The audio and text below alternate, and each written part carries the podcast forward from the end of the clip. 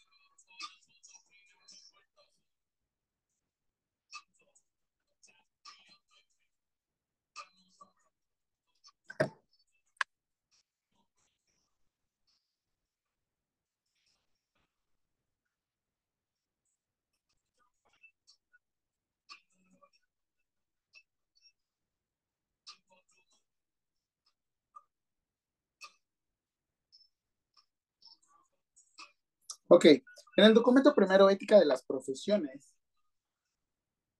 mm, me sorprende porque viene desde un documento antiguo y estamos hablando de 1968, donde todo cambió, ¿no? O realmente fue una, un movimiento social que nos vino a modificar a todos la vida, sobre todo porque ustedes en este momento tienen derecho a una educación, pero estamos pagando, mm, sí, pero también el tipo de educación que están recibiendo, a eso me refiero. Mm, se reforman todos los artículos y pues bueno, en lo que buscamos es como responsabilizar. Yo lo que tengo ahorita duda en estos momentos es, ahorita que están haciendo la licenciatura, ¿sienten, sienten algún otro tipo de re- responsabilidad?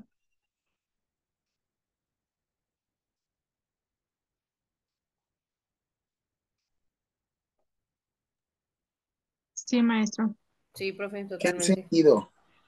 ¿Qué han sentido, Mayra? Pues ya este le ponemos más un poquito más de interés y ya estamos dándonos cuenta de que si hacemos una cosa mal, pues como que todas las clases que nos ha dado de ética, de, de delito y eso ya nos puso a pensar en qué pasará. Mejor voy a primero a, a checar todo que esté bien y ya se puede realizar. Yo la verdad es que les voy a ser sincero, creo que en procedimientos ustedes superan con creces a mucha gente. Son las 5 de la tarde. Mucha gente. Ustedes saben hacer procedimientos, yo, sé que lo saben y la verdad es que es algo que no me quita el sueño, ¿saben? O sea, yo sé que si me los encuentro en un hospital, ustedes este, se desenvuelven como si nada. Porque creo que se han dado cuenta que el enfermero sabe inyectar en cualquier lugar, ¿no? O sea, a fin de cuentas creo que todos pueden inyectar, todos pueden tomar muestras, todos pueden hacer todo. Mi tirada, mi punto, es en qué momento sí y en qué momento no. En qué momento sí y en qué momento... Mm. Algo que me llama la atención aquí es realmente como enfermeros tenemos una vocación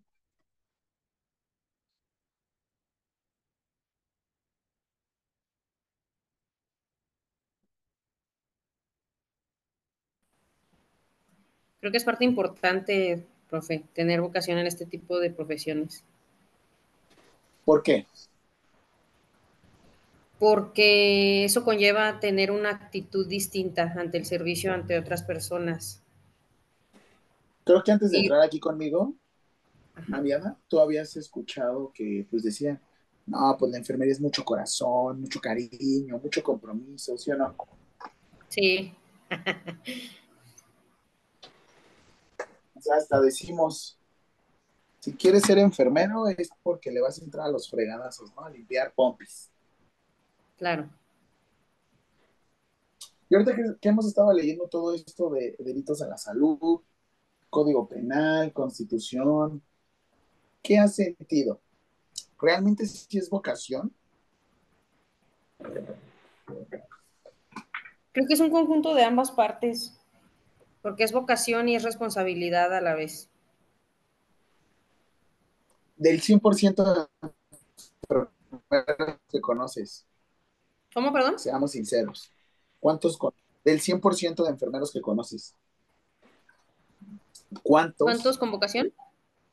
No, déjate de convocación. ¿Cuántos saben la definición de salud?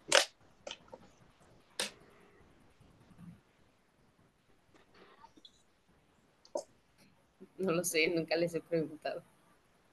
¿Cuál es tu definición de salud? Un estado de bienestar físico, mental del ser humano. ¿De dónde lo sacaste?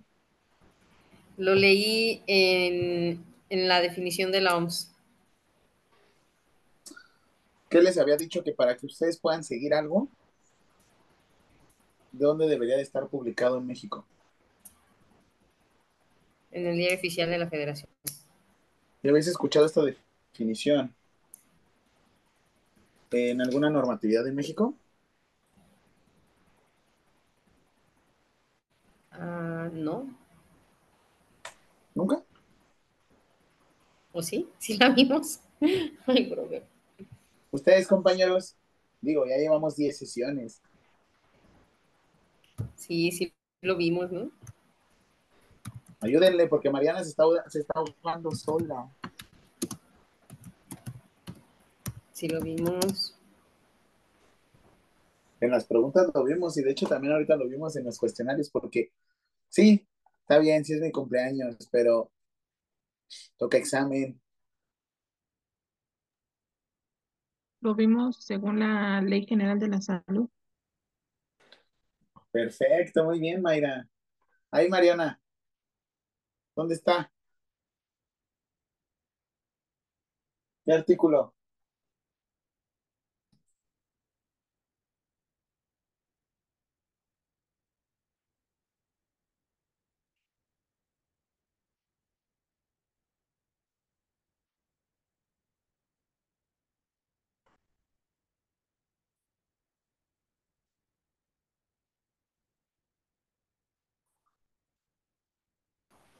Mm.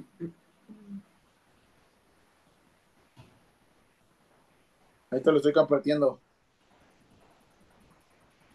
Ley General de Salud, artículo, ah, sí, título primero, artículo 1, artículo 1, primero vi, sí, sí, sí lo vimos. Chulada. Artículo primero. Completo bienestar físico, mental y social. Ajá, y no solamente la ausencia de afecciones o enfermedades. Sí, a partir de ahora Mariana va a decir, esa es mi definición de salud, porque sí, la OMS me lo dice, es la Organización Mundial de la Salud, sí. Pero está publicado en el Diario Oficial de la Federación, en la Ley General de Salud. Sí. Y de hecho es muy similar, pero no es igual. Y la definición de salud mental los va a sorprender todavía más. Y aquí está, ¿eh? La misma Ley General de Salud. Yo igual les voy a decir, este, ¿tiene que ver todo esto con normatividad? Sí. ¿Tiene que ver con ética y vocación? Sí. Pero me atrevo a decir, sin ánimo de ofender, ni sin ánimo de decir qué onda, qué está pasando, a veces la misma vocación, ustedes reiterenme, ustedes ahora sí que hagan un sondeo rapidísimo a partir de su próximo próxima vez que estén con sus compañeros. Sin ánimo de, exponer, nada más pregunten, oigan, ¿cuál es su definición de salud o X o, o esto? Yo creo que la vocación de enfermería está cegada por el desconocimiento a la ley y el manejo de los derechos humanos. ¿Qué creen ustedes? ¿Estaré deliberando mal? ¿Estaré hablando mal?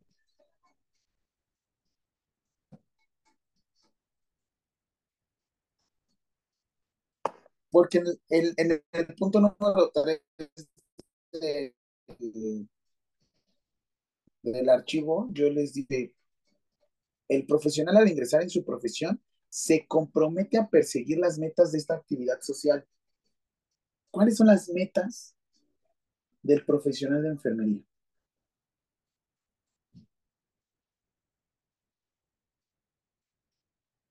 Proteger la salud. Prevenir también. ¿Segura, Jazz? Pues sería mejor. ¿Por qué? ¿Cómo? ¿Tú entraste a la profesión para qué y por qué? Eh, pues siendo muy honesta, yo entré porque iba a sonar bien tonta mi respuesta, pero lo más real es lo mejor. Y yo entré a enfermería porque mi mamá quería que así lo hiciera. En estos momentos me gusta mucho, me siento muy comprometida. Sí es muy difícil, sí es muy pesada y sí implica mucha responsabilidad, pero estoy muy agradecida por, por esta profesión. Ok. Económicamente, pues he platicado con algunas compañeras que trabajan en otras instituciones y la verdad es que para lo que hacemos no es muy bien remunerada. A lo mejor no es por presumir ni por nada ni, ni nada, pero usted me está preguntando. En comparación con ellas, creo que a mí me va mejor económicamente. Y eso que todavía te falta la licenciatura, ¿no? Eh, claro, y la especialidad y todo, ajá pero sí, enfermería, la verdad, implica muchas cuestiones, es es un trabajo muy cansado, no solo físicamente, es lidiar con muchas situaciones, es hacerse responsable también de muchas cosas y la verdad es que la paga no es tan, no está tan proporcional a lo que se nos exige. Y por ejemplo, duda. Yo, por ejemplo, les comparto, yo no, yo no tengo así algún profesor que yo en su momento hubiera dicho, quiero ser como él. que bueno, tampoco les voy a decir, uy, voy a ser su superhéroe, pero por lo menos creo que ves otra perspectiva diferente, ¿no? Creo que yo nunca había tenido un profesor como usted. y no es por hacer... No, no, no, no. Que nos ha hecho como que despertar o generar esa conciencia que la verdad en ningún lado nos la dan. O sea, es como que se marcan estas materias, vamos a ver estos temas y lo que sigue, lo que sigue y lo que sigue y ya. Fin. O sea, con respecto a, ¿saben qué? Vamos a limpiar una pompa y vámonos. Ajá, pues sí, a los procedimientos, a las intervenciones. Y actualmente al NIC, NOC, NANDA y ya. Eso es lo que se ve en enfermería. ¿La NANDA está publicada en el diario oficial de la Federación? Yo creo que no, no, no la he buscado. Está lo mucho diagnósticos en enfermería por parte de la norma oficial 019.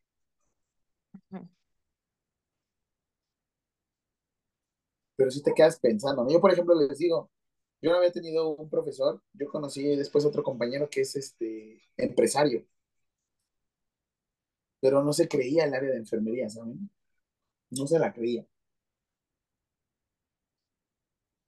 Y ahorita es eso, ¿saben? Es creerte porque, es como les digo, ¿cuál es la meta?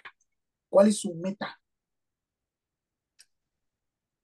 ¿Cuál es su meta? Yo mi meta es, pues sí, ganar un poquito más, sí, saber procedimientos, sí, eh, la verdad es que hay muchos, muchas compañeras, así es que yo sería bendito entre las mujeres.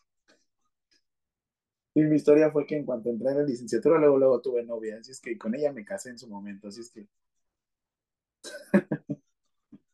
¿Qué? Pues oigan, esas eran mis metas en la vida, ya lo sé, era un joven, ahorita ya es diferente, ya estoy casado, bueno, ya, ya está divorciado, pero bueno, eso es extra.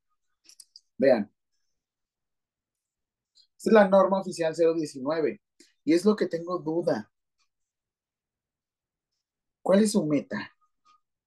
¿Estar en un hospital con una cofia del tamaño de una mitra como el Papa? De hecho, la cofia ya no, ya no se usa. Pero ¿a poco no era como un signo de respeto? En el IMSS no le exigen como si fuera. Ay, no. Sí, sí, sí, ese fomite, sí. En el IMSS las jefas nos traen, bueno, yo no la uso, la verdad, me traen a gorro porque la, la cofia, la cofia, no, no, no, en el IMSS la exigen mucho. Y en forma de mitra, ¿no? Así como de papa. Sí, de nodriza voladora. a nosotros solo nos las exigen en las ceremonias, que quieren que nos veamos muy monas y así, pero solo para ceremonias o desfiles, nada más. Más de gala. Sí, sí. ¿Y hasta qué punto es un signo de represión? Oh, no, no lo sé. A ver, ¿por qué no una bata? A ver, no, ¿por qué un cubrebocas? A ver, no, ¿por qué algo? ¿Por qué de represión? ¿Por qué, ¿Por qué una cofia? La historia pues, de la cofia. Bueno, yo pienso porque los hombres, no lo dice porque los hombres no, lo no la pueden, o más bien no la usan. ¿Por qué nosotros no la usamos? Porque son muy afortunados. sí. la cofia. Son muy afortunados. ¿Cómo nos traen a gorro con eso en el hospital? Yo me burlé de eso el 12 de mayo. Yo me puse una cofia. Queremos foto. En serio. Foto. Foto. en, el, IS maneja la cofia también que porque según es la dignidad de la enfermera, así nos lo hacen este, nos dicen, ¿no? Que, la enfermera tiene que portar la cofia porque es la dignidad de la enfermera. Y también por cuestiones jerárquicas, en, según las rayas. Ah, las rayas, sí. Ya vas viendo cuánto este, jerarquía tienes ahí. ¿Y cómo te das cuenta de un enfermero que tiene, de un médico que tiene más jerarquía que otro? No, pues no.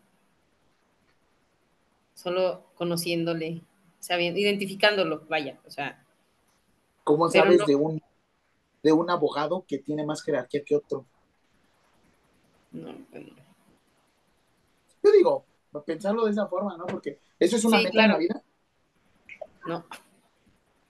Es lo que les digo, ¿por qué nunca lo he pensado al revés? Sí, podría ser un nuestro distintivo. Pero también es un fomite, ¿no? Sí, claro. Y por traer tu distintivo, que contamines. Ah, pero soy enfermero.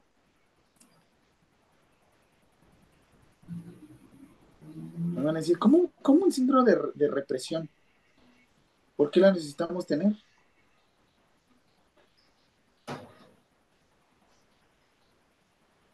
A ver. Híjole, perdónenme, mi foto es bien a modo, pero bueno. Acaba de hacer brazo.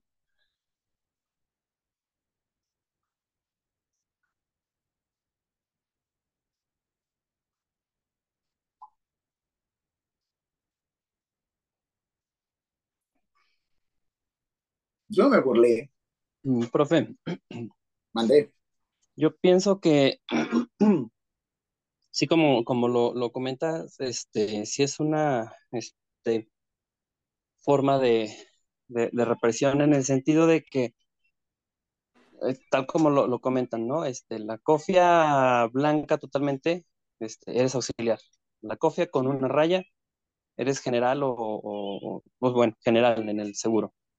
Este, dos rayitas, ya eres este, general y especialista. Otra rayita y ya eres esto. O sea, de alguna forma es también como el, el hecho de, de, decir, este, yo soy, ajá, y tú no eres. Entonces tú tienes que doblegarte lo que yo diga porque, entre comillas, yo sé más que tú, que tienes una cofia blanca totalmente. Cuando efectivamente hay mucha, muchas compañeras, compañeros que saben hacer procedimientos con una excelencia sin necesidad de ser eh, generales, licenciadas, este, especialista en tal o cual.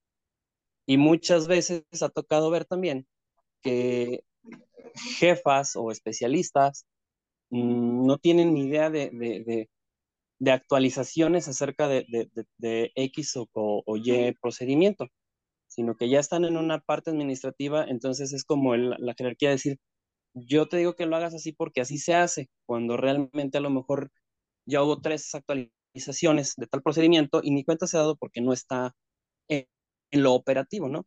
Y, se ve mucho en el seguro, no sé, me imagino que en las demás instituciones también, pero sí es como esa forma de, de reprimir del decir, yo soy tu jefa, y yo soy la que sé. Tú eres auxiliar, tú eres general, tú no sabes. Entonces, creo que también puede ir por ahí.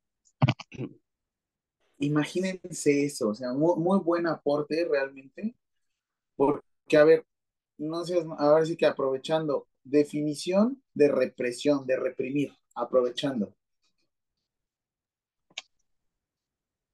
de aquí. Ah, Del latín represio, Represión es la acción y efecto de reprimir, contener, detener, refrenar o castigar. En el término suele utilizarse para mencionar a las acciones, las acciones llevadas a cabo desde el poder para cohibir ciertas actuaciones políticas o sociales. Y ahora, regálame la definición, por favor, Julio, ya que estás ahí, de reconocimiento.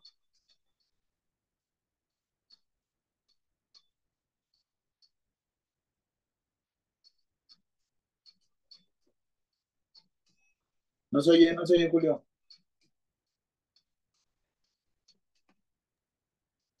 Perdón. Ah, acción y efecto de reconocer a algo, a alguien o a los otros o de reconocerse a sí mismo. También se dice que dicha acción de reconocer sirve para saber el contenido de algo y de esa manera examinar más profunda o detalladamente esa cosa en particular. En este caso, el conocimiento, el, el saber desarrollar las, las técnicas. Entonces dime, si tú, conoces la cofia, entonces teóricamente es reconocimiento, pero si tú lo desconoces es represión.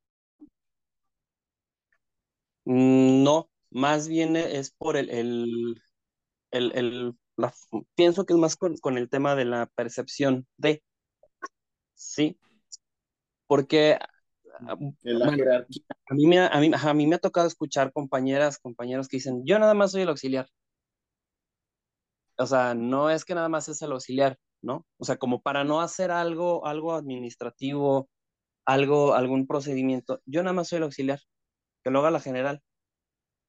Entonces, yo, bueno, quien dice eso se está percibiendo también como que es auxiliar, eh, tiene una cofia nada más blanca, no sabe y no puede hacerlo, ¿no? Cuando realmente el trasfondo es a la vez muchas veces que no quieren hacerlo pero es, es, el, es la forma de cómo yo me percibo en mis capacidades, en mis actitudes y en mis conocimientos. Ok. Y ahora, por ejemplo, yo les decía, la meta de la profesión de enfermería, la meta.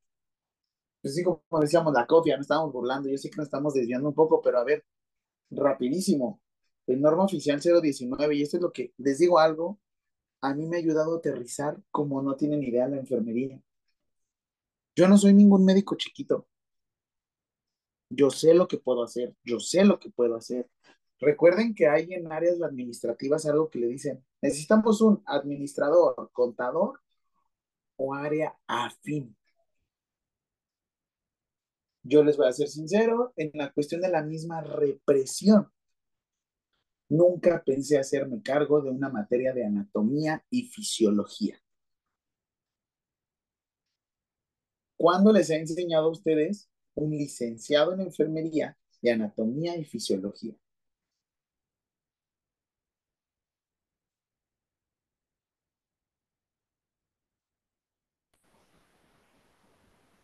¿Les ha tocado? No. Yo ahorita estoy a cargo, yo sé que a ustedes sería como más complejo porque ustedes ya saben de este tipo de cosas, sin embargo igual este, podríamos retomarlo porque ahorita les enseño cuáles son los temas que nos hacen falta. Este, el hacerme cargo de la materia, siendo licenciado en enfermería, me da otro concepto. Porque licenciado en medicina, sí, me escucharon bien decir, licenciado en medicina es aquel que a fin de cuentas sabe, pero él no instala la sonda nasogástrica. Él no da de comer por gastrostomía. Él no está a cargo de estas funciones. Y ahorita yo voy a estar a cargo del sistema gástrico, sin ser gastroenterólogo, porque tampoco es una, digamos, es una escuela. O sea, a fin de cuentas, el secreto de esto es, si quieres aprender de algo más, practícalo. ¿Y cuál es la mejor forma de practicarlo? Enseñen, expliquen, grábense, expónganse. Si no lo hacen, nunca van a saber. Profe, ¿y cómo es? En el mismo podcast donde subo tu clase, ahí también subo esto. Para que tú también lo escuches, para que tú también lo veas. Y ahora, rapidísimo. Enfermería, disciplina fundamental en el equipo de salud. Su creciente aportación en el proceso de mantenimiento, recuperación de la salud del individuo, familia o comunidad en las diferentes etapas de la vida ha, demostrado la importancia del papel que desempeña. La formación académica del personal de enfermería evoluciona a la par del avance tecnológico de los servicios de salud y al orden internacional, con el objetivo de ofrecer servicios de salud de calidad de acuerdo a los diferentes roles que ejercen su contribución a la solución de los problemas que afectan a la población. Ok, voy a bajarlo un poquito más. Está el objetivo, pero la definición. Nosotros en la definición tenemos algo que se llama cuidado, acción encaminada a hacer por alguien el que no puede hacer la persona por sí solo con respecto a sus necesidades básicas. ¿Qué necesidades básicas son?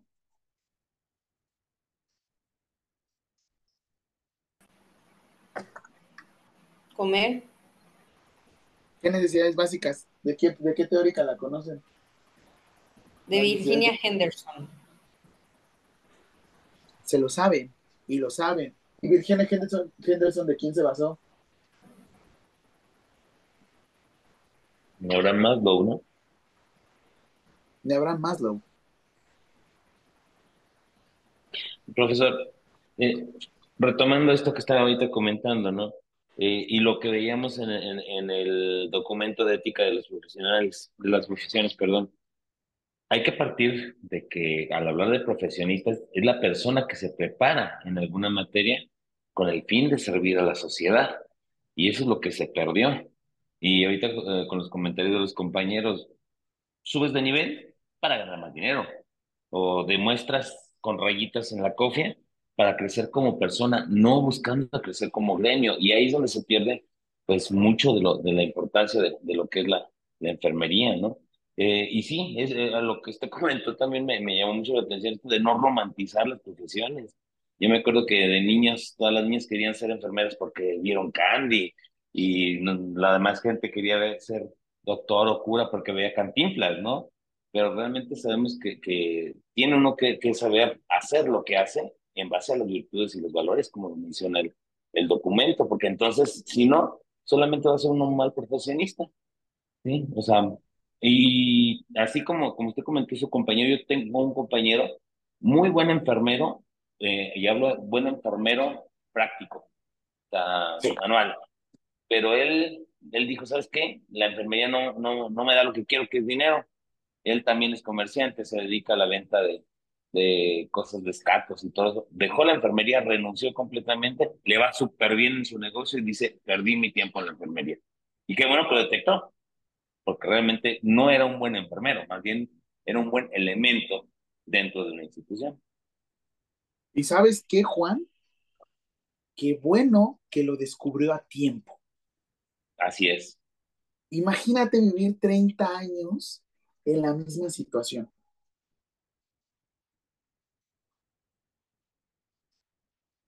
Sí, generaría, frustración y va a ser una persona que puede ser susceptible a su, que su frustración llegue a afectar al, al motivo de su atención, que es el, paciente. Una, pasa mucho. La persona, la primera más persona, perdón, la persona más importante que debes de cuidar, Juan. La persona más importante. Yo. Después. Pues yo. sí.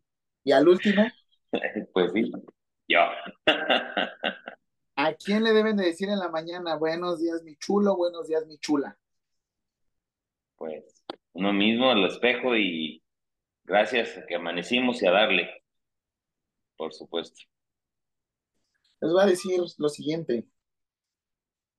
Quiero a partir de ahora que digan a qué le agradecen. ¿Qué agradecen? Porque muchos van a decir, ay, no, me estoy levantando. Yo agradezco el estar conectado aquí, estar hablando con gente que está en San Luis Potosí.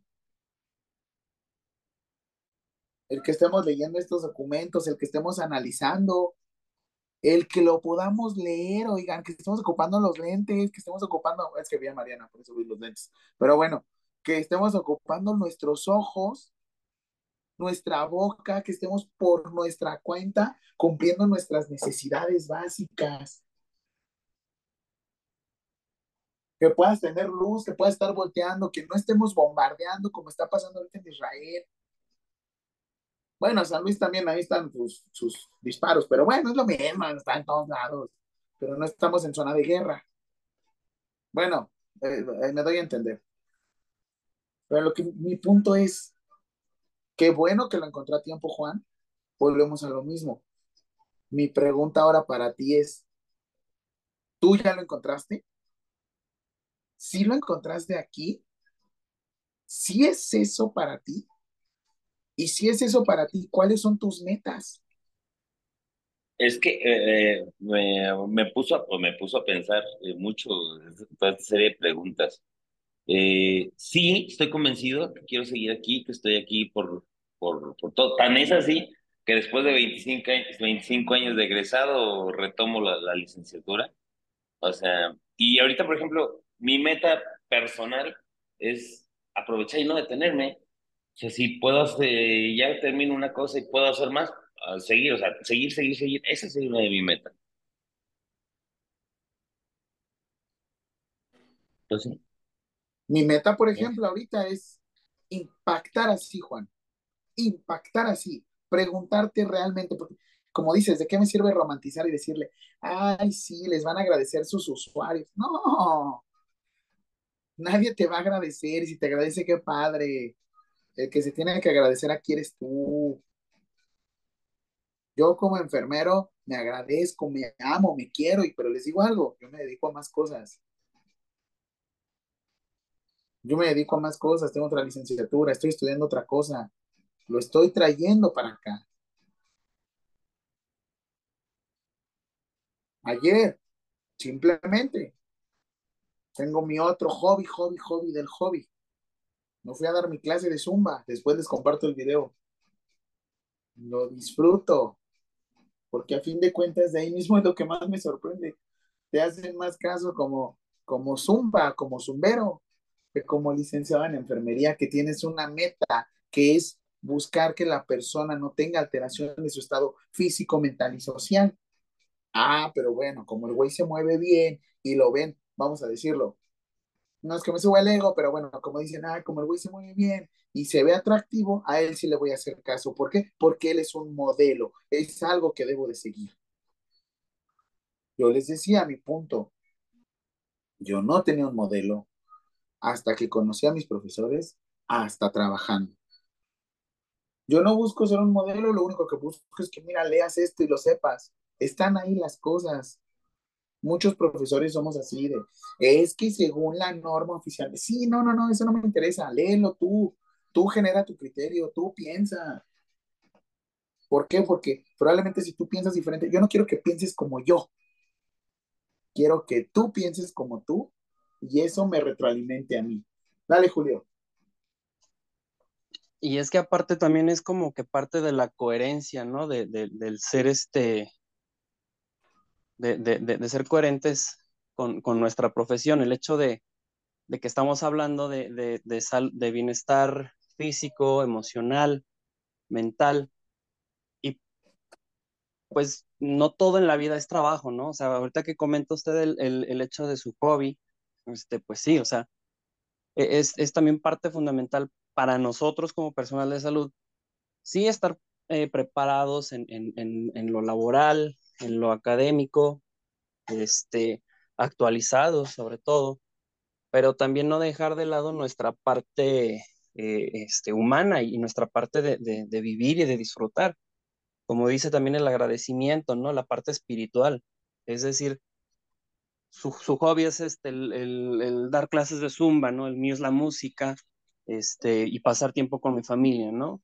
Eh, el, darnos el rato para, para, para, dar, para tener esa dispersión en familia, eh, en pareja, este, con amigos, que por cierto, aquí está mi hija. Excelente. Y, este, y no dejar eso, ¿no? Porque finalmente, como somos seres biopsicosociales, seres psicosociales, pues necesitamos también esa parte, ¿no? De, de, de, no cargarnos eh, solamente de, puro trabajo, puro estrés, puro aquí, por allá. habrá quienes también sus pasiones sean este, estudiar alguna otra cosa, igual por ejemplo, el, el, usted como por ejemplo, ¿no? Que tiene otra carrera, este, yo también tengo otro, otro estudio que no, no es este, de, de la de la salud, entonces como que es, eso, ¿perdón? Ah, ¿Qué estudiaste aprovechando, perdón? Administración de empresas. Lo puedes aplicar aquí. Sí, sí, se aplica. Eh, bueno, lo, lo, lo, decía nada más por el, el, el, ámbito, ¿no? Que es este, una ciencia este, social y acá estamos este, en ramo de la salud, pero sí, definitivamente de que aplica, aplica. Em, entonces, entonces es como, como esa parte, ¿no? De, ser, de, de, vernos nosotros de forma holística, como también ver a nuestros pacientes en una forma holística. Y está bien, Julio, como dices, ¿en qué momento soy enfermero? ¿En qué momento soy persona? ¿En qué momento voy a ser usuario de los servicios de salud? Y ahora les digo, es que hay una, hay una cuestión que dice aquí, intervenciones de enfermería independientes y ahora son acciones, perdón que me arriesgue de este lado, son acciones para las cuales está legalmente autorizado a realizar de acuerdo a su formación académica y experiencia profesional. Juan nos está hablando de que tenemos un compañero que era práctico. Y dijo él, pues sí, no me llena, sin embargo, él era práctico. Era parte de su experiencia profesional. Mi experiencia profesional, puedo hacer ciertos procedimientos. Tampoco les voy a decir que soy Dios. Sí, cometo muchos errores. ¿Por qué? Porque a veces, a veces también esto, cuando ustedes quieren dar clases porque se quieren enaltecer a costa de alguien más. Y si licenciado, si lo estás haciendo por eso, está bien, el problema es que te va a llevar a un callejón sin fondo, un callejón sin salida. ¿Por qué? Porque Einstein dijo, si quieres tener los mismos resultados, haz las mismas cosas. Yo quiero tener diferentes resultados con ustedes. Procedimientos ya se la saben. Bien dicen, en un trabajo, lo único que debes de saber es Excel e inglés.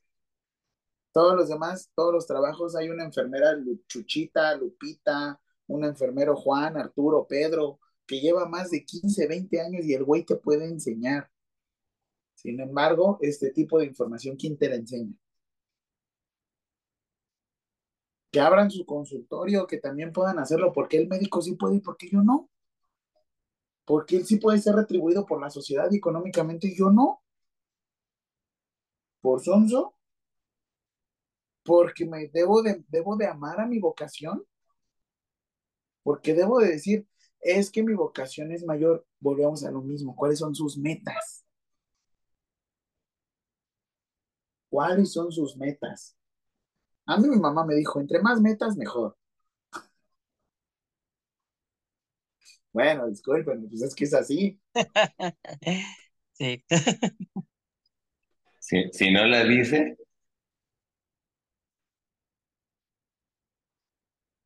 Por eso les digo, y sonará chistoso, y sonará al burro, lo que sea, pero ¿cuáles son sus metas?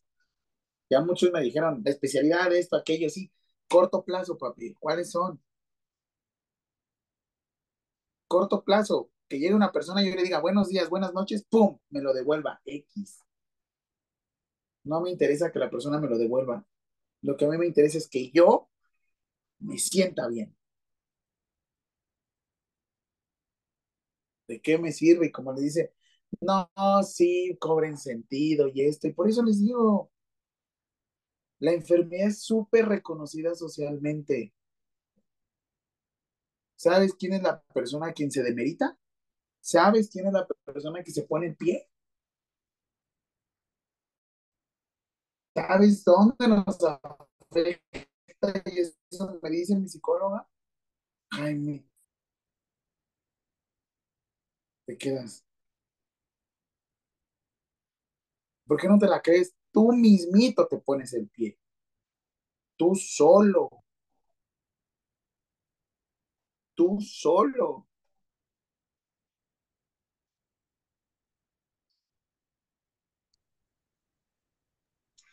Como dice la canción de José José, ¿no? Uno mismo se, se eleva, uno mismo se hunde.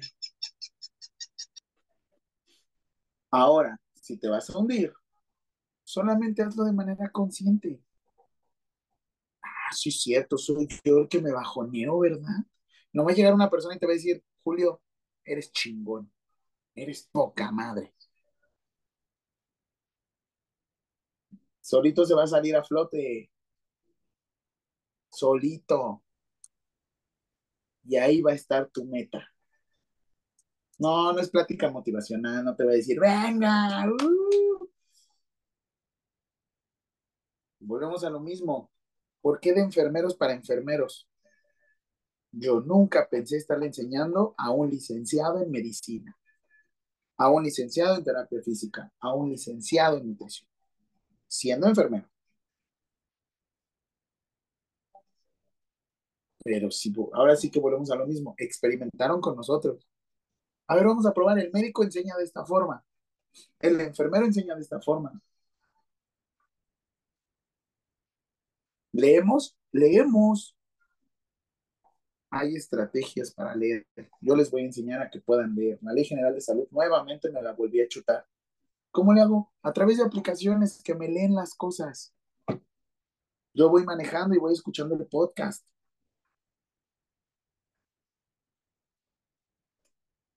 Yo voy en la moto y voy escuchando el podcast. Voy corriendo, ahorita voy a ir a correr y voy escuchando el podcast.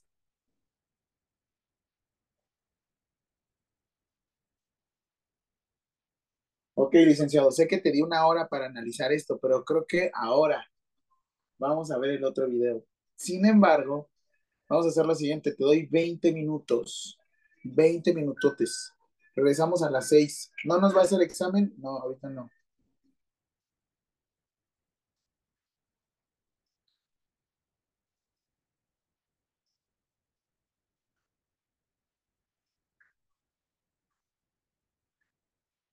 20 minutos.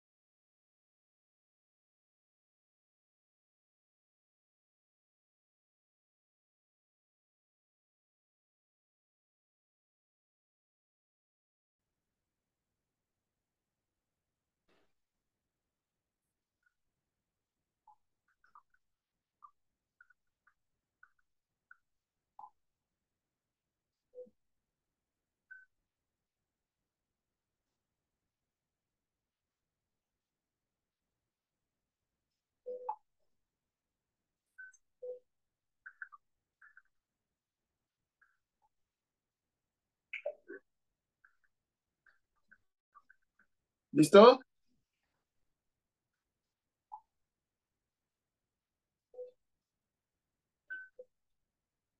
Ay, espérenme, espérenme. Perdónenme.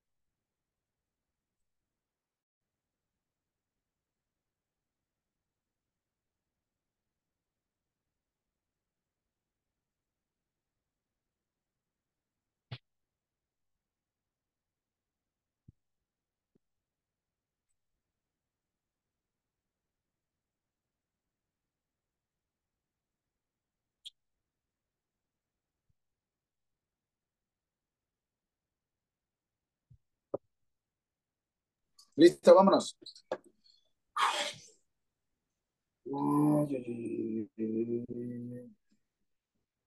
Ya discutí mucho con ustedes. Mm.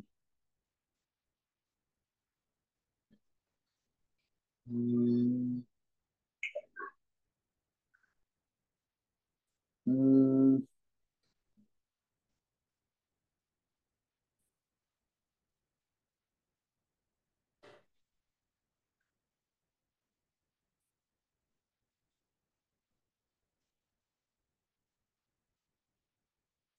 ¿Qué nos faltaba? Código penal. Es que según yo, a ver, déjenme nada más demuestra el código penal, pero según yo ya.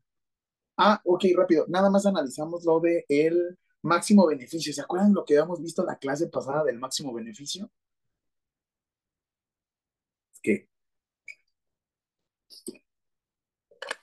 domingo 12, domingo 12 de noviembre me preguntan por el chisme, ¿va? Pero bueno, ya, sigamos. Ver. Ok, dudas con esta cuestión de la profesión, el cómo lo analizamos. ¿Qué van a decir? Que estuvo como muy, mm, muy a modo la cuestión del denigrar, ¿no? Es que dicen, ¿por qué denigrar? Si es mi profesión. Volvemos a lo mismo, porque a mí, a mí en su momento, está bien que lo diga de esta forma, pero bueno, a mí en su momento una persona con la que quise mucho y viví, me dijo, siempre pregúntate, siempre pregúntate todo lo que hagan. Pregunta, ¿qué pasaría si fuera hombre o qué pasaría si fuera mujer? ¿Por qué a los hombres no nos piden algún tipo de reconocimiento en enfermería? Pero bueno, es nada más el tipo de comentario. ¿Por qué a, unos, las mujeres sí les exigen la cofia y a nosotros no? Quisieron hacerlo con el saco, pero el saco a nosotros nos estorba. ¿Y la cofia a ustedes? Bueno, Ve, eh, yo pensaría, yo pienso, muy, y Dale, no porque- dale, dale. eh, que cuando se impuso la COFIA, no se imaginaron que realmente fuese a haber hombres en la enfermería, era una cosa estatuaria, ¿no? Estatus solamente para mujer. Y ahora que estamos en, en, inmersos y en suma cantidad los varones, pues no, no entró dentro de esta normativa que ya es obsoleta, que ya es antigua, que ya es arcaica, pero que bueno, se sigue manteniendo, pues no sé, eh, por tradición, vamos a ponerle un título, ¿no? Que la tradición a fin de cuentas es repetir las cosas a veces sin un, sin un significado previo, quiere decir que es costumbre.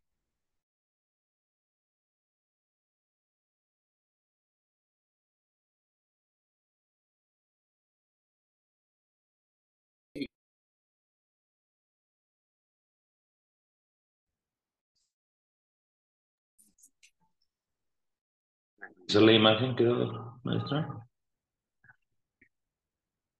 Pues no, vamos.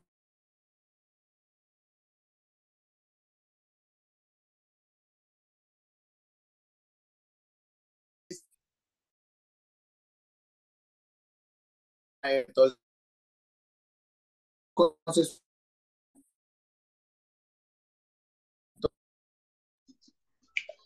no me escucharon, ¿verdad? ¿Quién no conoce su historia? No, por fin no se escuchó muy bien. Voy otra vez, espéreme. Ahí está. Quien no conoce su historia está destinada a repetirla. Lo dijo Tolstoy y volvemos a lo mismo. Si yo no conozco de dónde vengo, no sé para dónde voy. Ustedes ya saben de la enfermería, de dónde venimos y para dónde vemos. Pero bueno, ya, esto ya fue mucha excelencia, la, la, la. Ahora, el otro era revisar el video. El video de...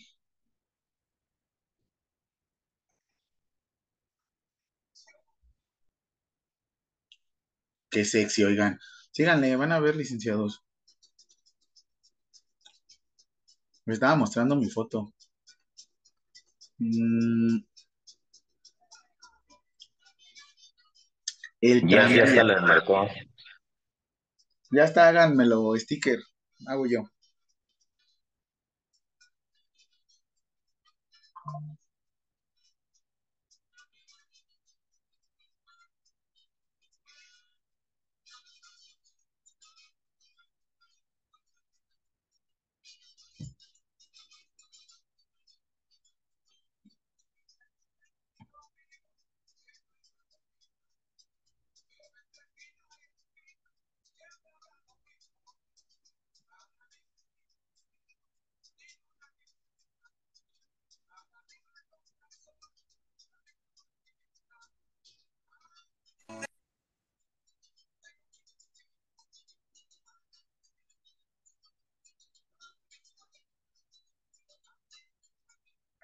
Buscando una residencia permanente para los Estados Unidos y es profesional en las áreas de ciencia. Yo tengo un, unas alumnas y hablan inglés.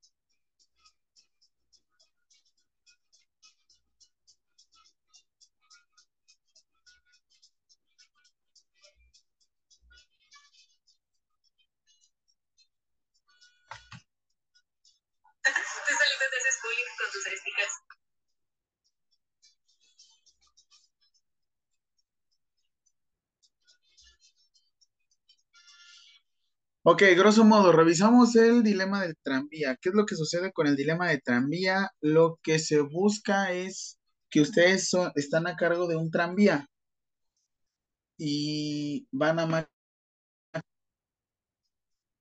Aquí te dicen que el dilema del tranvía es que eh, hay una persona que está trabajando sobre la vía.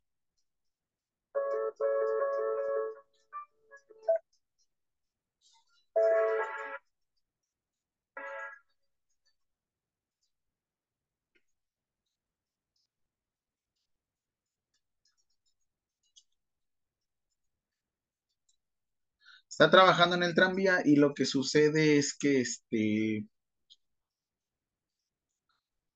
que hay cinco personas que están trabajando y otra que está trabajando sola. Te dicen que tú vas en el tranvía y debes de elegir uno de los dos caminos. si debes de elegir si vas a matar a cinco personas, porque no se puede frenar el tranvía, o vas a matar a una persona.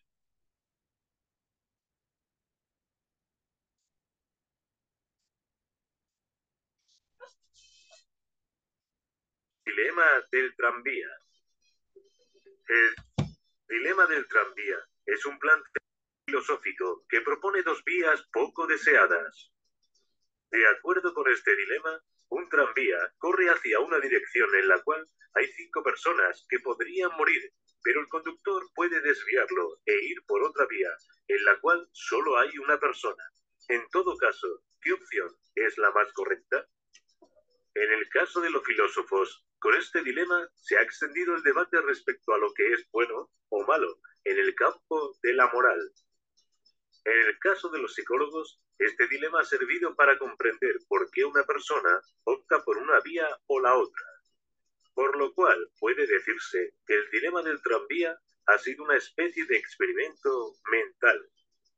Sin embargo, el planteamiento no es novedoso, pues desde hace mucho tiempo Tomás de Aquino había planteado que matar a una persona era moralmente aceptable, siempre y cuando fuese en defensa propia. Pues el caso planteado por Aquino, aunque se sabe que la consecuencia será la muerte de una persona, la intención no ha sido esa, sino la de salvar la vida propia. A esta doctrina se le conoce como el doble efecto, y para ella es importante la intención detrás de cada acto. En el escenario del tranvía, también cabe preguntarse cuál es la intención del acto. Para el filósofo Immanuel Kant, también era importante analizar la naturaleza de los actos, pues... Oigan, ¿sí le escuchan? Sí, profe, sí se escucha bien. Ah, sí, se escucha bien, profe. Un acto moral se debe realizar por el sentido del deber y no por una inclinación, la posibilidad de obtener algo o un sentimiento. Un acto moral debe ir impulsado por el deber, pues desde la visión kantiana, los motivos de un acto son más importantes que el acto en sí y sus consecuencias. De modo que si se desea saber si alguien actúa moralmente, hay que conocer cuál es su intención. Más que pensar en las consecuencias, Kant apelaba más a los motivos de los actos, ya que suponía que cualquier ser humano podía ser moral, pero solo nos podemos responsabilizar de las cosas que en cierto modo dependen de nosotros. Por ello, él postuló que el deber es poder. Así, las consecuencias de los actos no serían algo fundamental, puesto que no siempre dependen de nosotros. En cambio, nuestra intención sí. Un ejemplo de este planteamiento sería el de querer salvar a un niño que se está ahogando y se actúa por el sentimiento del deber. Si en lugar de salvar al niño de forma accidental, la misma persona lo ahoga, el acto no dejaría de ser moral, ya que la motivación era buena, a pesar de que las consecuencias fuesen trágicas. En el escenario del dilema del tranvía, en el que éste corre fuera de control y en una vía hay cinco personas atadas, mientras que en otra hay una sola, entonces la pregunta es si se debe pulsar el botón para desviar el tranvía e impedir que mueran cinco personas o simplemente no hacer nada. Muchas personas han respondido a esta pregunta y para la mayoría se debe pulsar el botón, mientras que otros pocos piensan que no se debe hacer nada, a lo que podría decirse que todos ellos responden desde una postura consecuencialista. Aunque esto parezca un caso hipotético y nada realista, la verdad es que existen muchos contextos en los que resulta relevante el dilema del tranvía. Por ejemplo, hay circunstancias en la actualidad que nos pueden llevar a cavilar entre dos opciones, tal como lo haría un médico que evalúa si debe administrar medicación para aliviar el dolor a una persona que está muriendo, aun cuando la medicación pudiese acabar más rápido con la vida. Otras variantes del dilema del tranvía. Sobre el dilema del tranvía han surgido muchas variantes. Una de ellas fue la formulada por la filósofa Judith Jarvis Thompson. Para Thompson, también hay un tranvía descontrolado que se dirige hacia cinco personas, pero hay un sujeto o agente externo situado en un puente sobre la vía. Este sujeto sobre el puente tiene a su lado a una persona muy obesa, de forma que si la empuja hacia el puente, podría obstruir la vía y salvar a las cinco personas. ¿Qué debe hacer? En este escenario, las personas suelen responder de forma diferente. Pues, aunque igual alguien fallezca, lanzar a una persona de un puente implicaría una participación activa, a diferencia del planteamiento de Food, en donde solo se tenía que optar por salvar a una persona o a cinco. La formulación de esta variante del dilema del tranvía ha hecho que se trate de encontrar una diferencia moral en los dos casos. En el primer caso, no habría una intención de dañar a alguien, ya que la muerte de una persona sería la consecuencia de querer salvar a cinco. Pero en el segundo caso, ya habría una participación activa con la que se causa mal a alguien, esto es lo que implica la doctrina del doble efecto, según la cual se pueden tomar acciones que traigan consigo efectos secundarios dañinos, mientras que hay otras situaciones en las que se puede causar daño de forma activa, lo cual sería incorrecto, incluso si subyace una buena causa. Al final, Thompson argumentó que en el primer caso nadie tenía derecho sobre otra víctima, así como la persona obesa del segundo escenario tiene derecho a no ser lanzada. Dilemas actuales. En la actualidad, muchas personas, profesionales e instituciones se encuentran ante dilemas, por lo que siempre es conveniente conocer sobre el dilema del tranvía. Tal es el caso de cuando se financia un medicamento y no otro, porque se supone que van a salvar más vidas, pero ¿es esto correcto? En la guerra también se dan escenarios que plantean dilemas. Por ejemplo, aunque el objetivo por atacar sea militar, ¿es correcto si esto implica la muerte de civiles? Analizar el dilema del tranvía hoy día puede ser útil incluso para encontrar una respuesta a dilemas o situaciones en el pasado. ¿Estuvo bien que se lanzase la bomba atómica a Hiroshima y Nagasaki? Pues se supone que Truman lo habría hecho para que la guerra terminara antes y evitar más muertes de soldados americanos. Este escenario es más parecido al de lanzar una persona muy obesa para impedir el paso del tranvía. El dilema del tranvía cada día es menos hipotético y más real, pues si el hombre reacciona muchas veces siguiendo su instinto, hoy existen coches autónomos o aparatos que pueden responder a emergencias sin que el hombre participe. ¿Qué tal la postura de quienes defienden que es mejor salvar la vida de personas jóvenes en lugar de vidas de ancianos? ¿O quienes apuestan que salvar humanos es mejor que salvar animales? ¿O los que defienden la vida de muchos en lugar de las de pocos? ¿Quiénes están actuando correctamente y quiénes no? Vemos que el dilema del tranvía cada día es más oportuno. Esperamos que este vídeo te haya gustado. Una situación que nos lleva a diferentes situaciones extras. Volvemos a lo mismo. El enfermero práctico trabaja y sabe lo que hace.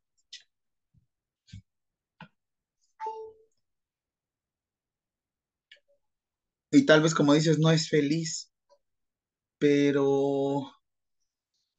¿Y si él fuera el único enfermero a la redonda capaz de hacer eso?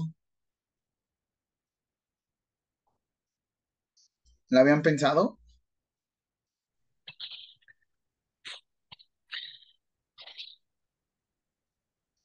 Eh, eh, incluso sería eh, también un, ejemplo ahorita, si él tuviese que hacer algo implícito a la enfermería siendo ya comerciante, ¿verdad? O sea, también. Y, y, es que eh, este, este, este video del, del dilema del tranvía eh, sí nos deja pensando, porque al menos en lo particular pensaría que, que la culpa es lo que no nos dejaría en paz, porque la culpa es un arma muy peligrosa. eh, me vienen así un chorro de ejemplos de mientras lo veía, ¿no? Por ejemplo, ¿por qué nos da tanto gusto cuando matan al asaltante? ¿Por qué nos da tanto gusto cuando golpearon al asaltante de la combi, no? O sea, después digo, no me debería estar alegrando porque golpearon o mataron a una persona. Pero sin embargo, esta persona pudo haber matado a muchas. Entonces, sí es ah, muy difícil, ¿no? Y, con respecto al video del, del dilema del tranvía, pues yo me voy más por la minimización del daño. O sea, realmente. ¿El máximo beneficio que hablamos? Exactamente, sí, olvidar como ese concepto, que, que, la, que la diferencia, ¿no? La minimización del daño, el máximo eh, beneficio. Porque, por ejemplo, también cuando nos mandaron al área COVID, ¿verdad? Sabían que nos podíamos contagiar y que nos íbamos a morir, pero también íbamos a salvar muchas vidas, en teoría. Sí, pero de que, cuando, cuando mandaran a alguien no preparado o a ti. Pero también, mm, no sé si fue el caso en sus instituciones, eh, al menos acá en la mía, contrataron a gente que, que no tenía mínima experiencia y prácticamente era su primer trabajo, pero era, el trabajo seguro y ahora para adentro. Y se, se, cumplió la función. O cuando administran tratamientos con cáncer, ¿no? No son garantizados que vaya a ser efectivo, pero sí sabemos que van a traer muchos efectos secundarios, pero sin embargo los administramos, ¿no? Eso sería como, como lo que me dejó este, este video. Que como dices, preferías meter a, a pasantes porque ellos no te pueden decir que no, al contrario, cuando dices un pasante, el pasante dice, dice, trabajo.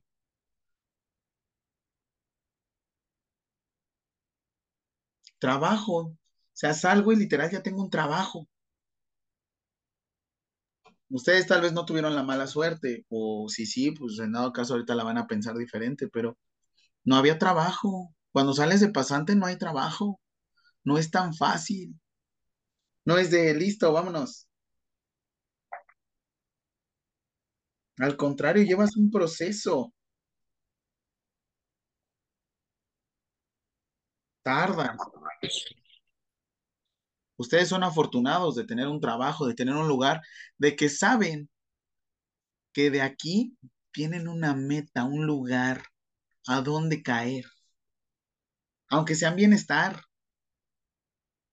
Sí, aunque sean bienestar. Y eso lo deben de agradecer también. Tienen dónde caer. Yo, por ejemplo, el estudiar enfermería, pongan a, aquí pongan, miren, ahí les va, es, pongan aquí el nombre de la institución y el nombre del familiar. Mi tío, tía, papá, mamá, hermano, hermana, tiene una base en, pongan aquí la institución, ISTE, IMSS, Teletón, TAS, TAS, TAS, TAS, y me va a ayudar a entrar. Y eso por lo menos era el 90% de mis compañeros. 90% de mis compañeros. Y yo decía, entonces es como de... Y está bien. O sea, a fin de cuentas están asegurando su vida. Voy a empezar con una persona, cuestiones del amor. Para... Eh, para asegurar mi vida? ¿Por qué en una mujer está bien visto? ¿Por qué en un hombre está mal visto? O al revés, ¿por qué en un hombre dicen, ah, ya aseguró su vida?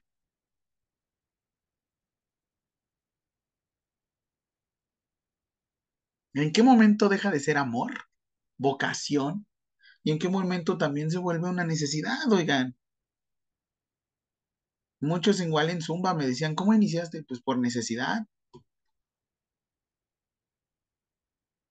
Es más fácil, no sé ustedes, pero es más fácil que algo que te conviene hacer que te guste. Porque es más difícil hacer algo que te guste, que te convenga. A mí me gusta tomar. ¿Cómo me va a dar un beneficio? Si me vuelvo sommelier o catador, probablemente me dé un beneficio. Pero ahora no me gusta el ejercicio. Sin embargo, me conviene. Me libera de acá arriba, me pone guapo. Y ahora hago que me guste.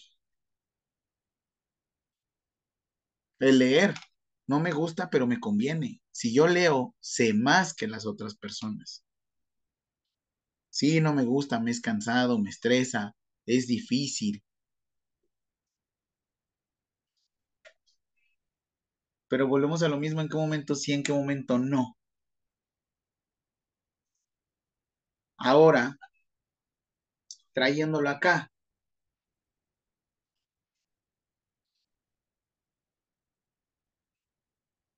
tienes cinco pacientes y tienes uno tubo. O sea, probablemente una persona que necesite cuidados de alta complejidad.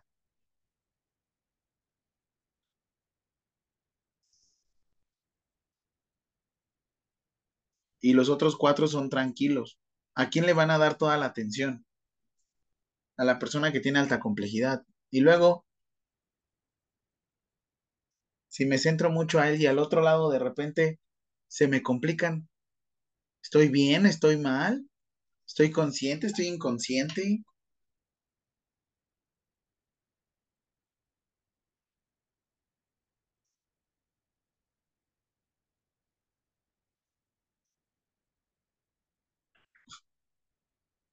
¿Qué creen ustedes?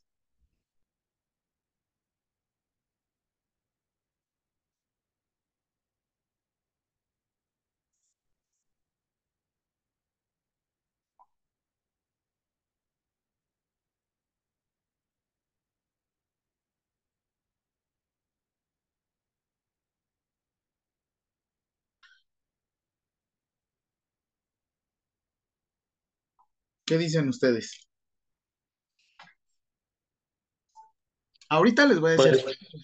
Por, eso la importancia de, ser profesionales, la organización, la priorización de, necesidades, pero eso también es parte de la, de la misma profesión. Digo, a muchos nos gustan las canalizadas porque dicen, no, ay, yo soy fregón en las vías periféricas, ¿no? O las curaciones, o esto y aquello, ajá. Pero las notas son igual de importantes. O al contrario, a mí me gustan las notas, administrativo y esto, pero la práctica me da miedo.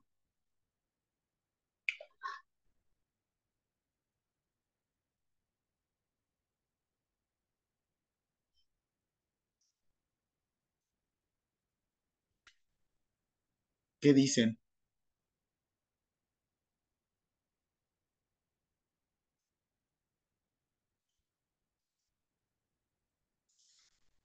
Hoy fue diferente la clase. No quería dictarte preguntas ni hacerte examen. Una es mi cumpleaños, la otra quería disfrutarla así, quería platicar contigo, quería como analizar, que viéramos todo diferente. Que me conozcas un poco más como persona, ¿sabes? Que también te voy a decir esto, yo también cometo errores. Y el decir que un profesor no comete nada o no hace nada está mal. Porque también les voy a ser sincero, yo soy persona y también me equivoco y me equivoco mucho y personalmente no es el momento, no es el lugar, pero bueno, yo creo que ya con ustedes tengo un poco más de confianza. Lo mismo, yo estuve casado y pues no salieron las cosas. Sin embargo, es una situación que a mí me ayudó mucho a madurar como persona, como profesional, porque eso también, sí soy profesional, pero también hasta qué punto soy persona, hasta qué punto me puedo dar la oportunidad de decir, no me siento bien, no me siento querido, no me siento amado, no me siento reconocido. Y te digo algo, esa es la misma empatía que debes de tener con tus usuarios, con tus compañeros, porque ustedes tienen clientes internos y clientes externos. Se tienen que dar la oportunidad, si no se dan la oportunidad no van a poder conocer a la persona y como les decía, al que le deben decir chulo, chulo, buenos días o cabrón, cabrona o, o me quiero, te quiero, es a ustedes. Es esa persona que está en la cámara. No me refiero a mí porque yo soy el único que activa la cámara, todos los demás son unos collones. Pero a fin de cuentas es eso. Es volverte vulnerable, pero en ciertas condiciones. ¿Y con quién? No con todos te vas a volver vulnerable. El arte de la guerra de Shih Tzu, se los recomiendo. Es un libro que igual en una sentada se la avientan. Sentada al baño, como por ejemplo los de Juan. Él dura toda la clase, tres horas, se la rifa. Eh, hay que ganar las guerras o hay que seleccionar las batallas. No con todos te vas a estar peleando. Perdón, profe, arte la de la guerra de... Shin Tzu, ahorita les envío el, el link. Ah, mejor porque no puedo escribir. Es buenísimo. Y esa lectura yo lo leí cuando tenía, estaba en la secundaria, 15 años. Lo vas leyendo y es como las películas, cada día le vas dando un significado diferente, un libro diferente le vas dando. Libros para niños, El Caballero de la Armadura Oxidada, que tu ego te separa tanto de la persona que tú eres. ¿En qué momento lo dejan de disfrutar? ¿O en qué momento lo empiezan a disfrutar? Porque eso también, no todo es fatalista, ni todo es color de rosa.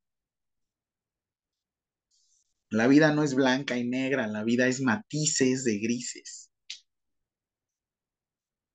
Hay días que sí, hay días que no. Hay días que lo dan, hay días que no lo dan. Recuerda, la felicidad no es una meta. La felicidad es un modo. Estoy feliz, sí, me reconocen, estoy aquí, estoy platicando. Me festejaron mi cumpleaños. No estamos en una cama. Estamos con internet. No estamos chin. Bueno, nos vamos a desconectar porque tenemos el bombardeo de las tres.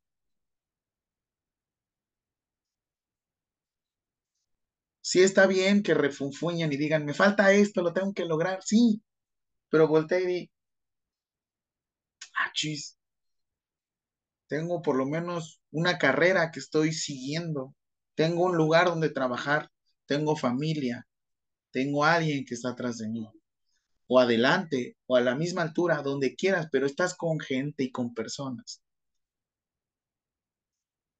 Y eso piénsalo, ¿de qué te voy a decir? Ay, canalízalo y ponchalo y X y aquel, la dignidad. Sí, está bien, la dignidad. ¿Y tu dignidad dónde queda?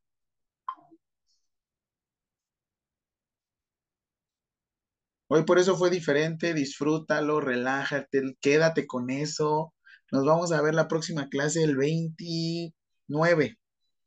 Ya está el link, ya está todo. Nos vemos y nos vamos a poner de acuerdo porque quiero que el 12 de noviembre, no sé cómo le vamos a hacer, pero vamos a hacer intercambio entre nosotros.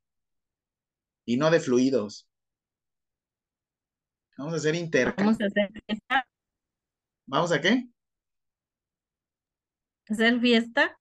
Y, claro, si quieren, igual tengamos fiesta. Y de hecho, la última clase. Fiesta por Zoom.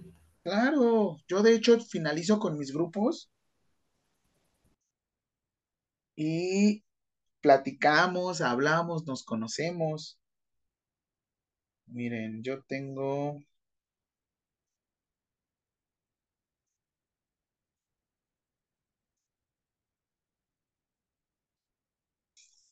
A ver, última sesión, 17 de diciembre. Domingo 17 de diciembre, un día después del evento Teletón.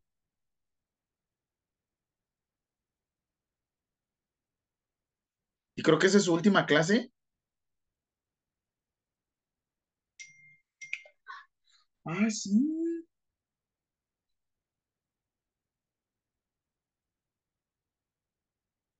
Tenemos, de hecho, clase el de una vez vámonos viendo, licenciados. Tenemos clase el 10 de diciembre, domingo, y el domingo 17. Pregunta, ¿te conviene más el domingo 3?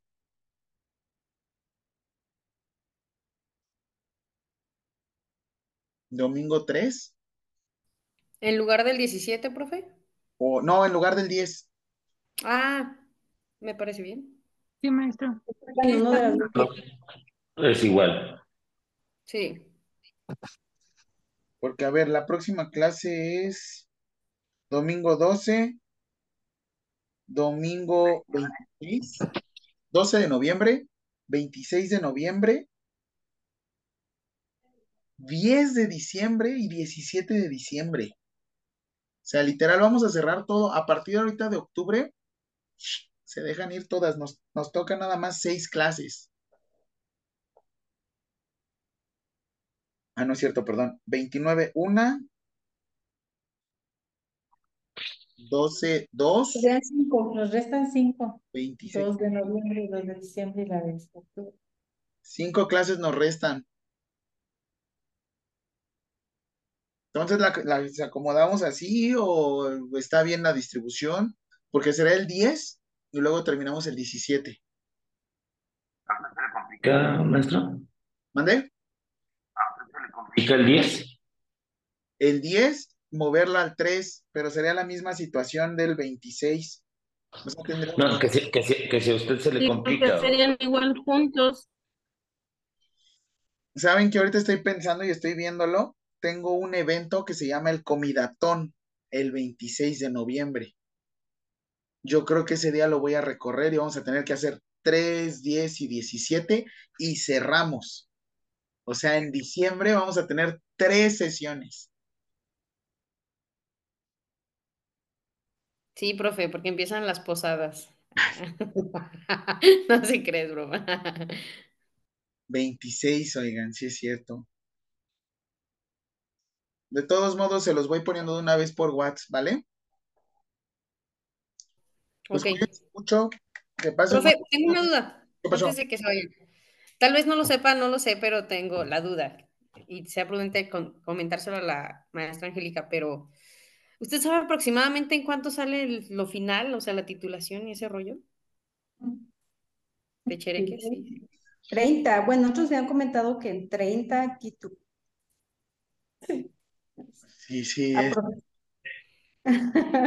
Aproximadamente. Y aparte se esperan un año Sí, también. por el servicio. Para... Ah, muy bien, ya contestó la licenciada Angélica. Muy bien.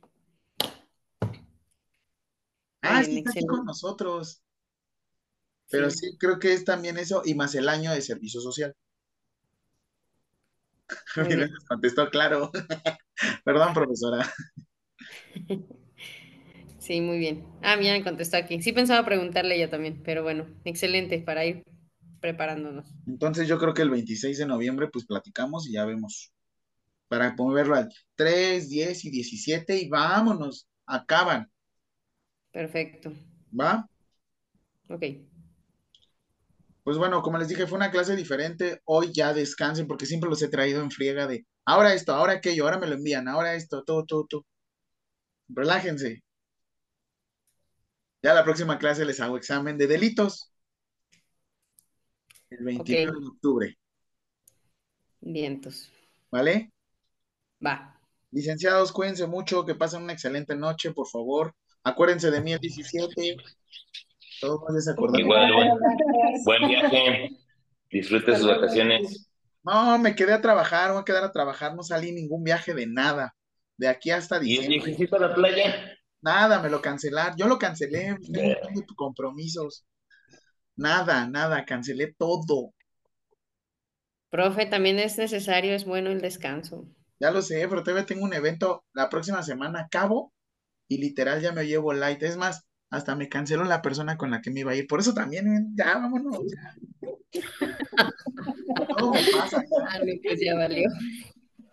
Pero bueno, ya voy a hacer una limpia. Una limpia, ¿eh? Muy bien, profe. Nos vemos, que pasen excelente noche. Hasta luego, compañeros. Ay, bonita noche, que descansen. Saludos. Adiós. Bye.